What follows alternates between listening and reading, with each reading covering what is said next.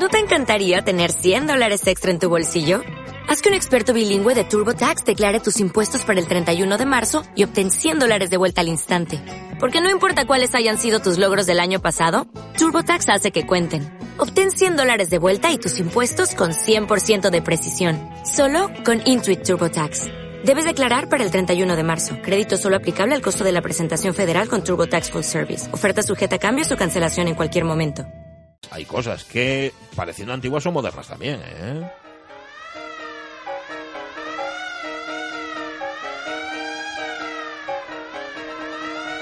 Carlos La Peña, muy buenos días. Muy buenos días, Pachi, ¿cómo estamos? Bueno, el otro día el moderno que nos trajiste era antiguo, antiguo, pero antiguo de verdad. Estábamos hablando del siglo XVII. ¿Nos vamos a venir a tiempos más recientes, Carlos?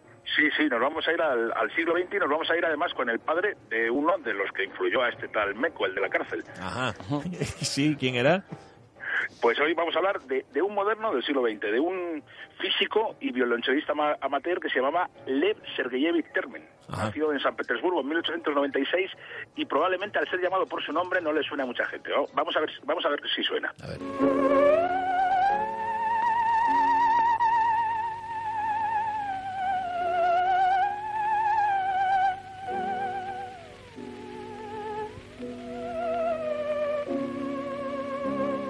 Bueno, bueno, esto, esto que escuchamos es, bueno, lo que unos llaman teremín y otros más, más finos, ceremín. ¿Es eso, no, Carlos? Eso es, efectivamente. Estamos escuchando un teremín, que es el primer instrumento electrónico que llegó a comercializarse. Y el que lo toca, aunque lo de tocarlo es un decir, es su inventor, Lev Termen, al que en Occidente conocemos por su nombre afrancesado, León Teremín. Teremín. Has dicho que lo de tocarlo es un decir. ¿Estás insinuando tal vez que el profesor Teremín no sabía tocar su instrumento? No lo insinuó. Ajá. Yo lo que hago es afirmarlo. Ah, lo dices, ¿no? Muy bien. Sí, sí, sí, Sí. Vamos, pero ni él ni nadie toca el Theremin Box. Porque Ajá. el Theremin Box es un- el primer instrumento que no se toca. Ah. El intérprete no tiene contacto físico con el instrumento. Sí. El Theremin se controla en el espacio, en el aire. Y por eso, en los primeros anuncios del instrumento, cuando se comercializó en Estados Unidos a final de los años 20, se hablaba del sonido que viene del aire. El sonido se crea a través de la manipulación del campo electromagnético circundante. Caray. Es decir, no se toca el instrumento, sino que lo que se toca es el espacio que lo rodea. O sea, es casi magia. Esto es como si el sonido saliera de la nada, ¿no? Algo así.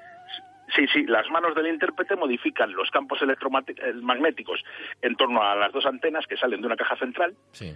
y entonces por la antena de la izquierda, que es la horizontal, se controla el volumen, que hace que suene más alto o más bajo según la mano esté más cerca o más lejos de la antena.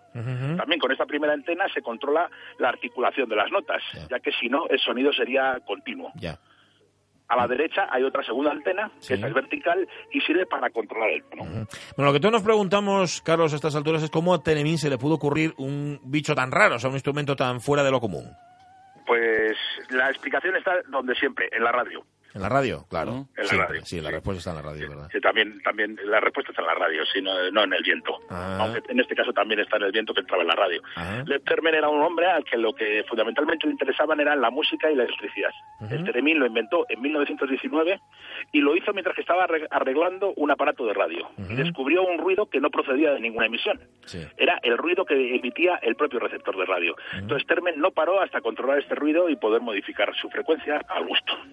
Cuando lo consiguió, lo presentó con éxito en varios encuentros científicos, y así que, que el bueno de Termen, en 1922, presentó el instrumento a Lenin. Ah.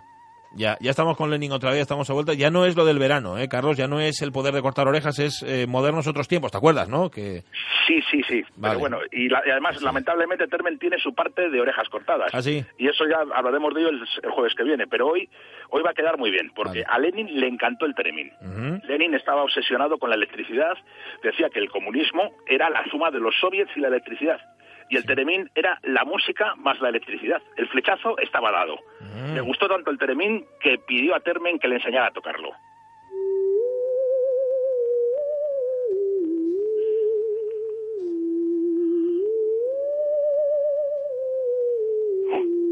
Ay, ay, ay, ay. Ahora vas a decirnos, Carlos La Peña, que, que está tocando la internacional es Lenin.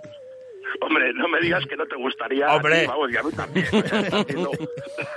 Vladimir Ilich Ulyanov tocando las variaciones bizarras de la internacional así delante de un teremín. Qué bonito es sería. una lástima, pero no. No, vaya, vaya. Esto es Sostakovich, Ah. en la banda sonora Ah. de una película de 1936 Ujú. que se llamaba Novias. Sí. Pero bueno, a Lenin le gustó el instrumento tanto que ordenó que se fabricaran 600 teremines y que Termen Anda. iniciara una gira por todo el mundo presentando el instrumento como la gran aportación soviética a la música. Mira tú. Bueno. Así que bueno. Eh, bueno, vas, a seguir hablando. La, la semana que viene sigues con Termen, ¿no? Y con el Teremín. Seguimos, seguimos Vale. con Termen y con Teremín, con los inventos de Termen, que no son solamente el Teremín, y con su encuentro con Clara Rockmore, que es la gran intérprete de su instrumento, que si te parece, pues yo me voy mientras que escuchamos a Sí, él. ahí está, ahí está Rockmore. Gracias, gracias Carlos La Peña. El Teremín, Clara Rockmore.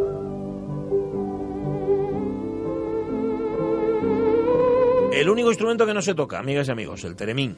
Pero si Ahí se ejecuta.